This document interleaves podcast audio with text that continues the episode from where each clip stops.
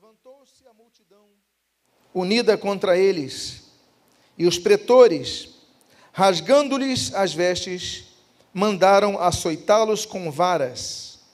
E, depois de lhes, de lhes darem muitos açoites, os lançaram no cárcere, ordenando ao carcereiro que os guardasse com toda a segurança.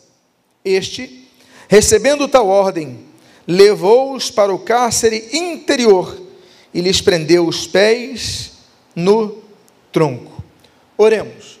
Pai amado, Deus bendito, lemos a tua santa e preciosa palavra e pedimos, Deus, fala conosco nesta noite. Abençoa a nossa vida, fortalece a nossa fé e o que nós pedimos, nós fazemos agradecidos em nome de Jesus. Amém e amém. Amados irmãos, nós, a partir desse momento em que Paulo e Silas foram presos, nós devemos extrair várias lições de como nós devemos agir em todas as circunstâncias de nossas vidas. Esse período de horas em que Paulo e Silas são presos é um período muito delimitado de tempo, mas nós podemos extrair lições para toda a nossa vida. E a primeira delas se encontra no versículo número 25, quando assim nós lemos: Por volta da meia-noite, Paulo e Silas oravam e cantavam louvores a Deus, e os demais companheiros de prisão escutavam. Amados irmãos, uma coisa que nós aprendemos é que nós devemos louvar a Deus mesmo diante das dificuldades. Muitas vezes nós só louvamos a Deus quando obtemos vitórias, como temos, quando temos motivos que trazem alegria ou que encontram eco às nossas expectativas. Paulo e Silas naturalmente não queriam ser presos. Paulo e Silas muito menos queriam ser presos injustamente. E acrescidos ainda mais a isto, Paulo e Silas não queriam ter seus braços amarrados, presos num tronco, no cárcere inferior. Quando a Bíblia fala do cárcere interior, Aquele, aquele cárcere era mais afastado dos cárceres primários, os mais próximos à rua. Muitas vezes era no sótão, um local sem ventilação, com pouco ar, um local insalubre, um local poluído, sujo e ainda presos num tronco. Ou seja, eles tinham todos os motivos para praguejarem. Mas, meus amados irmãos, nós devemos lembrar de alguns detalhes que a Bíblia nos aponta. A Bíblia nos ensina que nós devemos louvar ao Senhor, no Salmo 18, no meio dos gentios. Nós devemos louvar ao Senhor em todo tempo, como diz o Salmo 145, todos os dias nós devemos louvar ao Senhor. O louvor ao Senhor Jesus, ele é feito nos céus, como nós lemos ali em Lucas capítulo 2, assim como nós lemos na terra. Nós temos louvor a Deus em meio a vitórias, né? nós temos o cântico de Miriam, nós temos o cântico de Moisés, já no final da sua vida em, em Deuteronômio capítulo 32. Mas nós também temos o cântico, o louvor ao Senhor em tempos de dificuldade, em tempos de tribulação. Muitos dos salmos que nós lemos, e se você não sabe, o livro de Salmos é um inário. São 150 canções, muitas das canções celebrando ao Senhor pelas grandes vitórias, muitas das canções o salmista abrindo o seu coração, Senhor me perdoa, Senhor vê se há em mim algum caminho mau, me livra desse caminho, Senhor tem misericórdia da minha vida, ou seja, em momentos difíceis, em momentos alegres, nós devemos louvar ao Senhor. Mas uma coisa nós aprendemos: nós devemos aprender que nós, apenas os vivos, louvam ao Senhor. A Bíblia diz no Salmo 115 que os mortos não louvam ao Senhor. A Bíblia diz no livro de Isaías, capítulo 38, versículo 18, que somente os vivos podem louvar a Deus. Aqueles que não estão se encontram na vida eterna não podem louvar ao Senhor. O louvor nos céus, ele é permanente. O motivo maior do louvor é Cristo. Cristo nos céus, Cristo em nosso coração, Cristo é o motivo maior do louvor. Por isso que a Bíblia diz no livro de Isaías 38, olha, a sepultura não pode louvar-te, a morte não pode glorificar-te. Não se encontram fidelidade naqueles que descem às sepulturas, mas nós, os vivos, somente os vivos podemos te louvar. Ou seja, se você é vivo, louve ao Senhor nesse momento. Se você está vivo, abra sua boca e louve ao Senhor neste momento. Então nós aprendemos A primeira coisa que nós aprendemos é que esses homens estavam presos por volta da meia-noite louvava o Senhor. Nós temos então vários motivos, porque até porque, meus amados irmãos, esses homens estavam presos injustamente, eh, presos num tronco, num cárcere interior, mas a Bíblia ainda diz que era meia-noite, ou seja, um horário que todos estão descansando, eles estavam sofrendo, mas ainda assim louvavam ao Senhor. Há um segundo ensinamento que nós devemos extrair nesse texto que se encontra em tela, do versículo 26. A Bíblia diz: De repente, sobreveio o tamanho terremoto que sacudiu os alicerces da prisão, e abriram-se todas as portas, e soltaram-se as cadeias de todos. Eu vou repetir o final desse versículo. Abriram-se algumas portas, é isso? Abriram-se quantas portas? Três portas não, a Bíblia diz: abriram-se todas as portas. Todas as portas. Onde Deus está, existem portas. Nós lemos no livro de Gênesis, Jacó, capítulo 28, que fala: Este lugar é porta dos céus. Mas nós lemos que existem portas que por Deus são abertas, mas portas que por Ele são fechadas. Nós lemos, por exemplo, no livro de Gênesis, capítulo número 7, quando Deus fecha a porta da arca. E quando Deus fecha a porta da arca, ninguém mais poderia entrar. Meus amados, nós temos uma oportunidade de adentrarmos a arca do Senhor, nós temos uma oportunidade de adentrarmos um lar celestial, porque um dia a porta se fechará. A Bíblia diz em Hebreus capítulo 9, versículo 27, que depois da morte vem o juízo, não existe uma segunda possibilidade, não existe uma reencarnação, não existe uma segunda chance no purgatório. Depois da morte, diz a palavra de Deus, segue-se ao juízo. Então nós devemos estar atentos às portas que Deus abre. Meus amados, Deus é um Deus de porta, como nós mencionamos aqui. O Senhor Jesus, ele fala, por exemplo, ali naquele sermão do monte, a Bíblia fala sobre aquela porta estreita que nós devemos adentrar. A Bíblia diz: o Senhor Jesus, ele se coloca no livro de João, capítulo número 10, eu sou a porta, ou seja, Jesus, ele complementa nesse texto aquilo que ele diria no capítulo 14, que ele é o caminho, ele é a verdade, ele é a vida. Além disso, ele é a porta por onde nós devemos entrar. Não existem várias portas, existe apenas uma porta para a salvação. Por isso que a Bíblia diz, no livro de Apocalipse, capítulo número 3, versículo 20, olha, eis que estou à porta e bato. Se alguém ouvir a minha voz e abrir a porta, eu entrarei com, a, eh, a ele, cearei com ele e ele comigo comigo. Ou seja, nós devemos estar atentos ao bater da porta de Deus em nosso coração através do seu Santo Espírito. Se você ouve essa mensagem, não resista ao convite do Senhor, que você possa estar atento para ouvi-lo, abrir a porta para que ele entre no teu coração e transforme o teu ser. Amém, queridos? Por quê? Porque portas, as portas são variadas. O Senhor Jesus disse ali em Cesareia de Filipe, ali na beira, quase próximo, debaixo do Monte Hermão, sermão, Jesus fala ali em Mateus capítulo 16 que as portas do inferno não prevalecerão contra a igreja. Ou seja, existe a porta do céu, a porta do céu é Jesus Cristo, mas as portas do inferno existem. Há muitas portas do inferno, porque o Senhor Jesus coloca essa palavra no plural. Existe uma porta para a salvação e várias portas para a perdição. Qual é que você optará? Eu digo para você: a porta que Deus fecha, ninguém pode abrir. Mas, como diz Apocalipse, capítulo 3, na mensagem à igreja de Filadélfia, a a porta que Deus abre, também o diabo não pode fechar, nem ninguém nesse mundo pode fechar. Então aproveite a oportunidade que Deus está te dando em sua vida. Esse é o segundo ensinamento que nós aprendemos desse texto. Nós temos um terceiro ensinamento, que nós temos no início do versículo de número 27. O carcereiro despertou do sono. O carcereiro despertou do sono. Amados irmãos, em Juízes, capítulo número 5, a Bíblia traz uma frase muito interessante sobre aquela grande juíza, Débora, quando diz: Desperta, desperta, Débora. É momento de despertarmos. A Bíblia fala, por exemplo, no livro do profeta Isaías: Olha, desperta a minha memória, Isaías 43. A Bíblia diz no Salmo 57: Desperta, ó Senhor, a minha alma.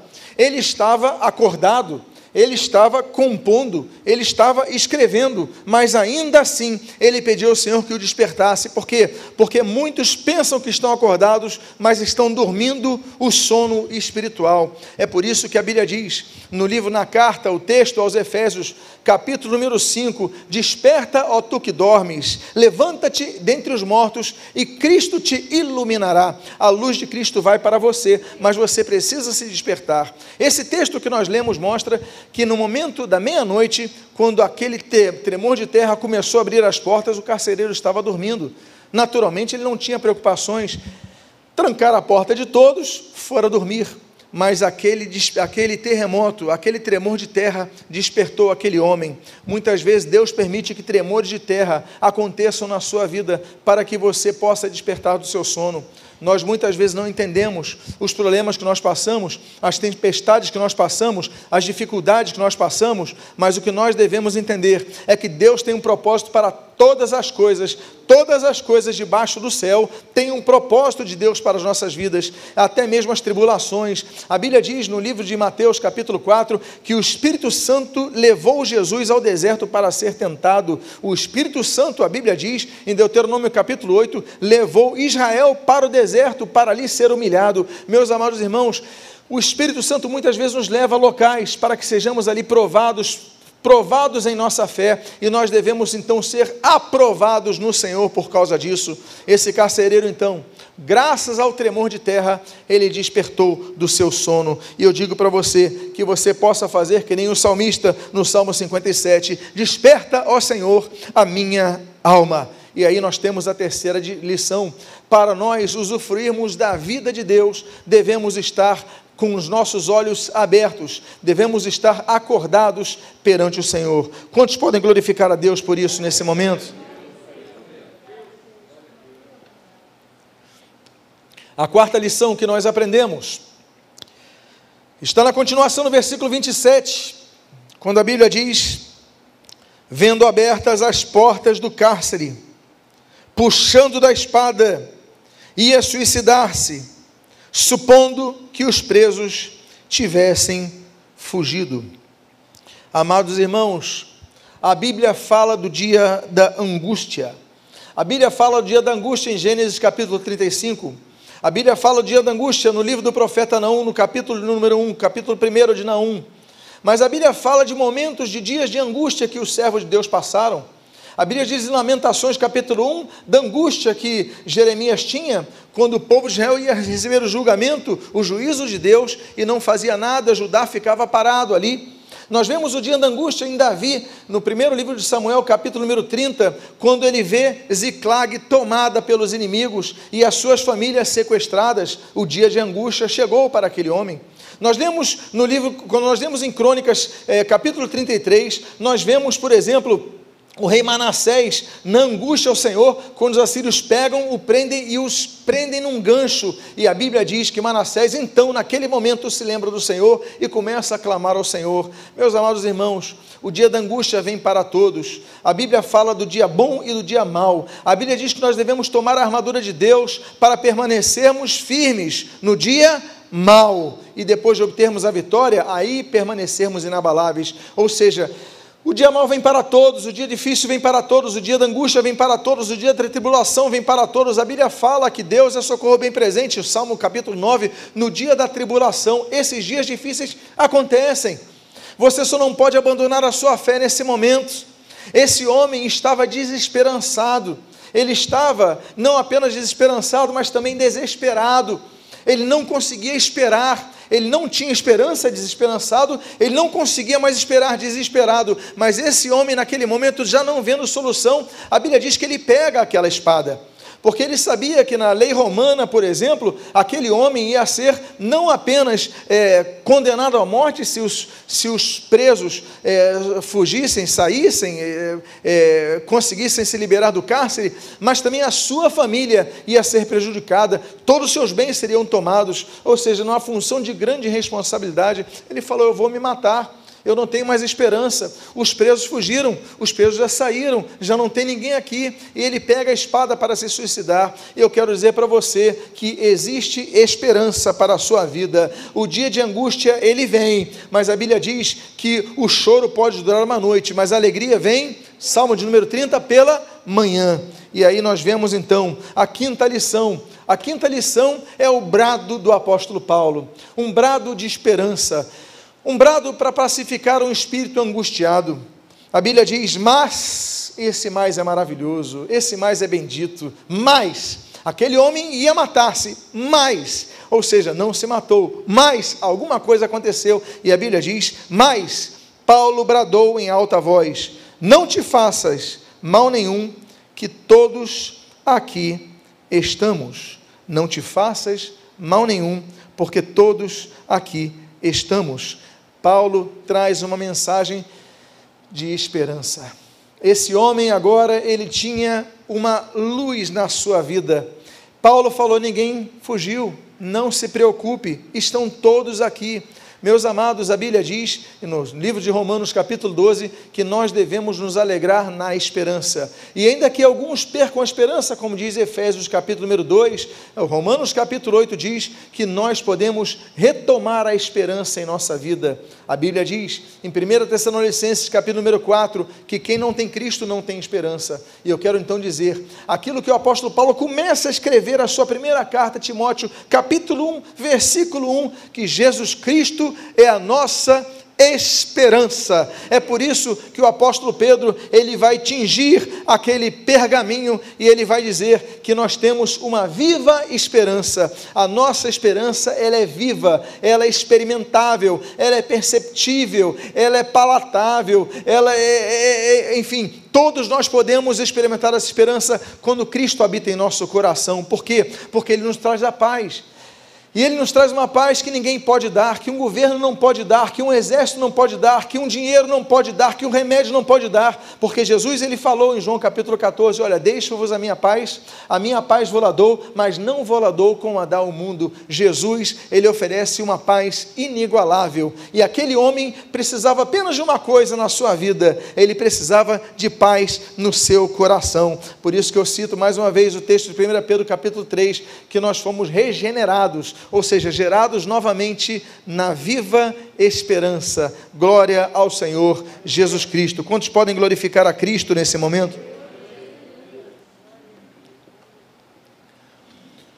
O versículo 29 nós temos um sexto aprendizado. A Bíblia diz: então, o carcereiro, tendo pedido uma luz, entrou precipitadamente e trêmulo prostrou-se diante de Paulo e Silas. Amados irmãos, esse homem, ele não estava vendo nada, porque o tremor de terra, a cárcere, o cárcere interior, aquilo era escuro, meia-noite, possivelmente quando caiu, aquelas tochas caíram no chão e as terras do teto que, que não desabou porque Deus não permitiu, então apagaram possivelmente aquelas chamas. Ele pede uma luz, alguém tem uma luz. A coisa que nós precisamos, meus amados irmãos, não é procurar uma luz, como muitos fazem, por exemplo, nas salas maçônicas. Eu estou procurando uma luz e tenho que entregar uma luz a ela. Não, nós já temos a luz de Cristo em nosso coração. A Bíblia diz em Malaquias, capítulo número 4, que Jesus é o sol da justiça. Meus amados irmãos, Jesus, ele declara a palavra de Deus em João capítulo 8, que ele é a luz do mundo. A Bíblia diz em Apocalipse capítulo 22 que Jesus é a, estrela da manhã, ou seja, Jesus é a luz que nós precisamos. Nós não precisamos buscar a luz em lugar mais nenhum, não precisamos buscar a luz nos santos, não precisamos buscar a luz nos líderes religiosos, nos pastores, nos padres, nos outros religiosos, não Não, nós devemos buscar luz na luz, na fonte de luz, que é Jesus Cristo, o Senhor amado de nossa alma. E aí nós temos então a direção dessa luz, dá-me a luz. E a Bíblia diz no Salmo de número 119, versículo número 5, 105: Olha, a lâmpada para os meus pés é a tua palavra e luz para o meu caminho. Já temos na palavra de Deus a direção para a luz que nós precisamos.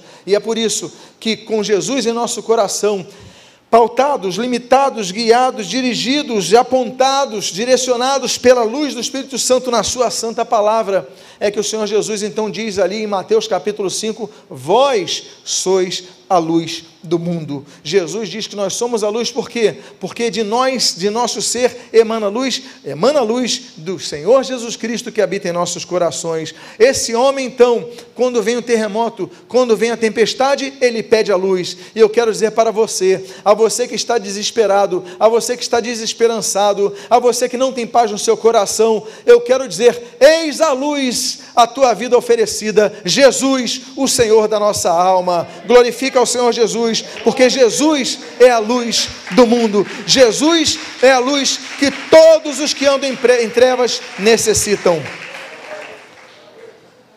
Nós temos um sétimo ensinamento. Esse sétimo ensinamento está nos versículos 30 e 31. A Bíblia diz: Depois, trazendo-os para fora, disse: Senhor, que devo fazer para que seja salvo? Responderam-lhe: Crê no Senhor Jesus Cristo e serás salvo, tu e a tua casa. A salvação, ela não passa pelas denominações evangélicas. A, a salvação não passa pelas grandes igrejas e catedrais. A salvação não passa por cidades que sejam consagradas ao Senhor. Porque, meus amados irmãos, muitos podem estar dentro da igreja, podem estar perdidos. Muitos podem exercer os cargos é, ministeriais na igreja e estarem perdidos. Muitos podem ter a carteirinha de membro, mas estarem perdidos. Mas aquele que tem Jesus no coração tem tudo, porque Jesus é o único caminho para a salvação. Eu quero dizer então, meus amados irmãos, havia sete igrejas na Ásia Menor. Quando Jesus manda João escrever aquelas sete cartas, e nós vemos que seis igrejas Seis igrejas precisavam de um despertar e cinco delas já não tinham vida e eram igreja. Eram igreja.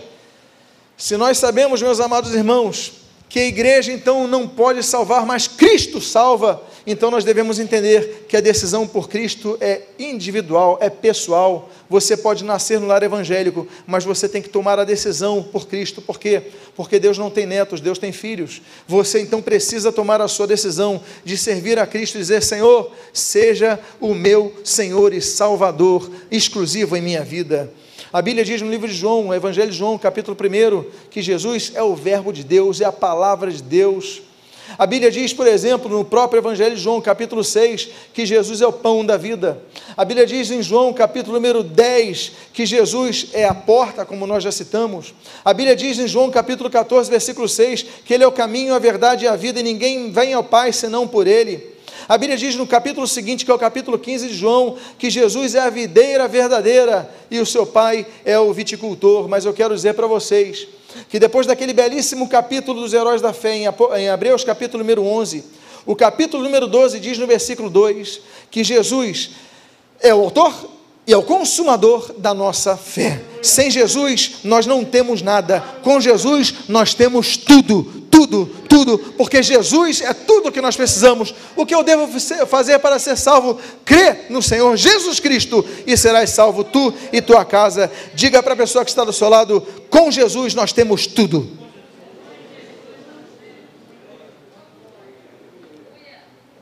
Há uma oitava lição que nós aprendemos nesse evento do tremor de terra numa cadeia na cidade macedônica de Filipos. A Bíblia diz, no versículo número 32, e lhe pregaram a palavra de Deus e a todos os de sua casa. O apóstolo dos gentios, ele fez, declarou a promessa de Deus: olha, crê no Senhor Jesus Cristo, será salvo tu e tua casa. O que, que aquele homem fez? Eu vou levar a minha casa para a mensagem da palavra de Deus. Eu vou conduzir aqueles que estão comigo para ouvirem a palavra de Deus. Esse homem começou a pregar. Quando nós recebemos a mensagem do Evangelho, nós começamos a proclamá-la. Eu mencionei na manhã de hoje, e aqui eu faço uma repetição, pedindo desculpa aos irmãos que já estiveram ouvindo a mensagem, mas apenas sobre a palavra evangelista.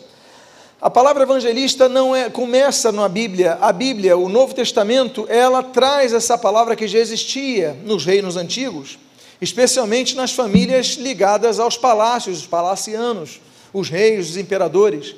O evangelista ele trazia, trabalhava basicamente em duas funções: trazer as boas notícias do campo de guerra e trazer as boas notícias em famílias que estavam para ter um bebê. Então eles eram os bons mensageiros, eles traziam as boas novas, as boas novidades, as boas mensagens mais recentes. Não havia rede social, não havia celular, não havia nada disso. Então, quando chegava o evangelista na presença do rei, o rei dizia: Pode passar, porque eu sei que ele tem notícia boa. Quando o evangelista não chegava, o rei ficava preocupado. Por quê? Porque sabia que não tinha notícias boas. O evangelista era a pessoa responsável por trazer notícias boas. Olha, nosso exército já está acabando a guerra e nós estamos vencendo. E o rei se alegrava e sabia de antemão: Olha, você vai ser avô, já vão nascer os príncipes, vai nascer a princesa, enfim. Ou seja, ele traz boas notícias. Esse homem, ele se torna um dos primeiros evangelistas. Nós vimos que no, no, continente europeu, a primeira evangelista local foi Lídia, uma mulher da Ásia Menor, da cidade de Tiatira. Mas logo a seguida, quando Paulo é preso, ainda que fosse preso, ainda que estivesse preso, ele aproveita a oportunidade de prega o evangelho e a Bíblia diz que nós temos um segundo convertido nesses mesmos momentos período muito curto, já temos duas conversões na Europa, e o segundo, esse carcereiro que estava encarcerado, mas que Jesus o libertou. E ele não apenas é libertado, mas ele então passa a palavra para frente, ele se torna um evangelista. Nós devemos passar a palavra para frente através de nossos atos, nosso testemunho, da luz que brilha em nós e através de nossas palavras, a palavra da esperança. Assim como Paulo trouxe a palavra de esperança àquele carcereiro, aquele carcereiro que era encarcerado trouxe a palavra de esperança aos seus Então nós devemos evangelizar, cumprindo o chamado de Jesus, irmos por todo mundo e pregarmos o evangelho a toda a criatura. Esse homem se tornou de um carcereiro a um libertador. Louvado seja Deus por causa disto. Nós temos uma nona lição que nós aprendemos nesta noite com esta prisão atípica, ilegal, mas que foi altamente proveitosa. A Bíblia diz no versículo 33, na sua primeira parte, naquela mesma hora da noite, cuidando deles, lavou-lhes os vergões dos açoites, cuidando deles. Esse homem se torna salvo em primeiro lugar. Esse homem se torna evangelista em segundo lugar, esse homem se torna servo em terceiro lugar. A Bíblia diz que nós devemos servir ao Senhor, Deuteronômio capítulo 11, com temor. A Bíblia diz no Salmo de número 100 que nós devemos servir ao Senhor com alegria. A Bíblia diz em 2 Samuel capítulo 12 que nós devemos servir ao Senhor de todo o nosso coração. Aos músicos, por exemplo, eu posso dizer que nós devemos servir ao Senhor como nós lemos em Êxodo capítulo número 36, com toda habilidade, com toda técnica, buscando sempre excelência. Em tudo nós devemos servir ao Senhor. O Senhor Jesus nos ensina em Marcos capítulo número 10, olha, aquele que quiser se tornar primeiro, seja esse o último. Quem quiser ser servido, que ele aprenda a servir em primeiro lugar. O carcereiro de Filipos. Esse homem, diz o texto que você está lendo em tela, naquela mesma hora da noite, ele vai, prega a sua família, ele não apenas prega a sua família, mas a Bíblia diz que ele começa a lavar a perna, os braços de Paulo e de Silas. O homem que feriu começou a cuidar para curar. Olha que transformação de vida. O Evangelho promove isso, transformação de carcereiros em libertadores, de pessoas que machucam para pessoas que curam, e aquela mesma pessoa que você feriu, eu quero dizer para você, quando o Evangelho vem, vai ser a pessoa que vai ser, através da sua vida, curada pelo Senhor. Diga glória a Deus por isso. A Bíblia diz que nós somos transformados, Romanos capítulo 6, em servos da justiça, não é verdade? Deus nos transforma em servos. Então, louvado seja o Senhor por isso. Eu quero dar a, o décimo, a décimo aprendizado que nós temos desta prisão em Filipos. A Bíblia diz no versículo 32, na sua continuidade, e a seguir foi ele batizado e todos os seus. A Bíblia diz que havia um requisito para o batismo, além da crença, da fé em Cristo.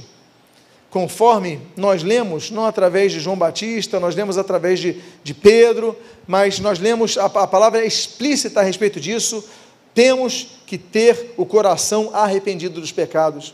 Esse homem tanto se arrependeu que, assim como ele prendeu, ele lavou os pés daqueles dois grandes missionários. Eu quero dizer para vocês que o batismo é uma declaração pública de fé. Eu quero dizer a vocês que o batismo é uma declaração de uma identidade. Agora não pertenço mais a mim, pertenço, pertenço ao Senhor. E aí nós atribuímos todas as nossas conquistas ao Senhor. Ao Senhor seja toda a glória, ao Senhor seja toda a honra. Meus amados irmãos, nós ficamos felizes quando nós vemos muitas vezes expressões é, delicadas em algumas pessoas que conseguem grandes conquistas louvando ao Senhor, glorificando a Cristo. Por quê? Porque Ele é o nosso Senhor, nós somos apenas servos dele, e aí, quando nós somos batizados, é uma declaração pública de nossa fé em Cristo. Há uma penúltima lição que nós aprendemos com este homem, que era um carcereiro e se tornou um libertador.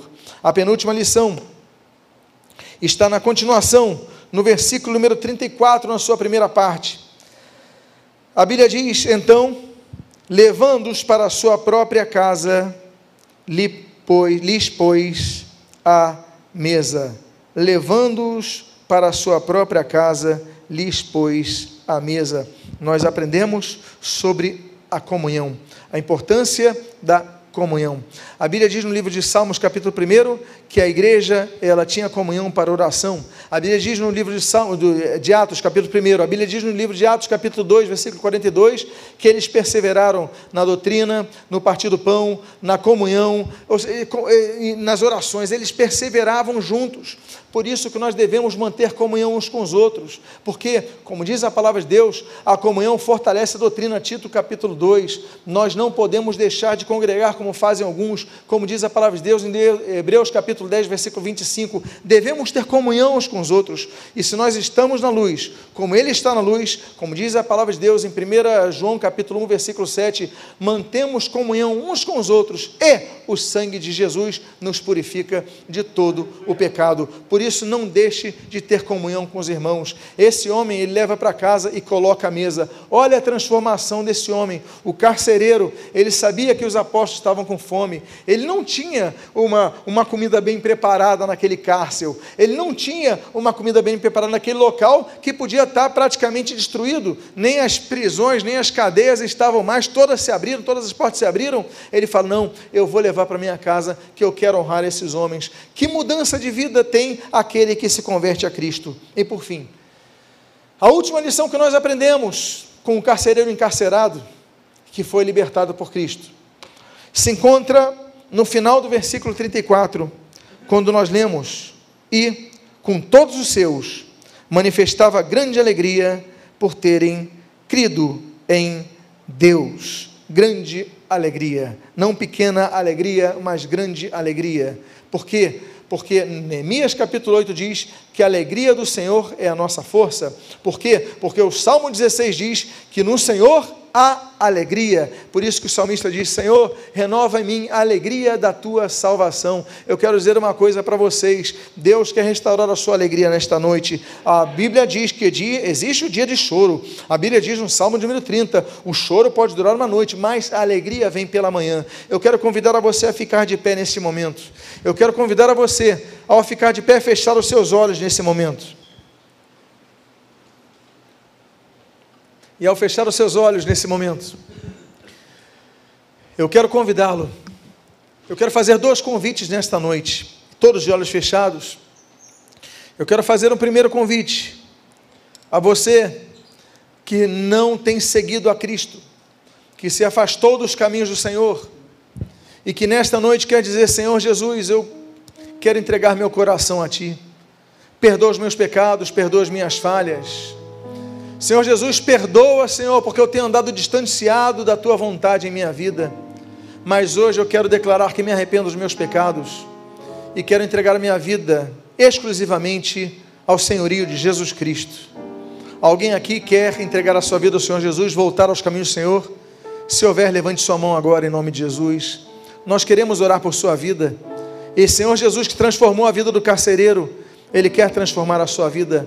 Alguém aqui quer entregar a sua vida a Cristo, quer voltar aos caminhos do Senhor?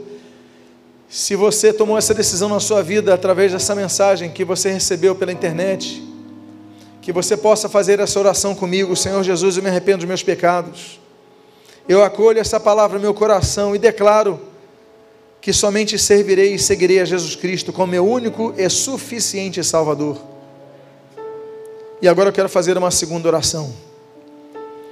A você que está talvez desesperado como aquele carcereiro estava, talvez você esteja desanimado, talvez você esteja triste, você feriu muitas pessoas, você não tem aquela paz que você gostaria de ter e nem tem alegria, mas a Bíblia diz que Deus restitui aquele homem a esperança, Deus restitui aquele homem a fé, Deus restitui aquele homem o desejo de servir e de curar vidas, Deus restitui aquele homem a luz que ele não tinha, Deus restitui a vida daquele homem alegria a alegria da sua salvação. E se você é uma dessas pessoas que precisa dessa alegria, desse renovar de vida, coloque a mão no seu coração agora, eu quero orar por sua vida. Pai amado, Deus bendito, a tua palavra foi pregada, Deus. Teu Espírito Santo dirigiu cada vírgula, cada letra, cada entoar de verbos, cada palavra aqui para falar aos corações.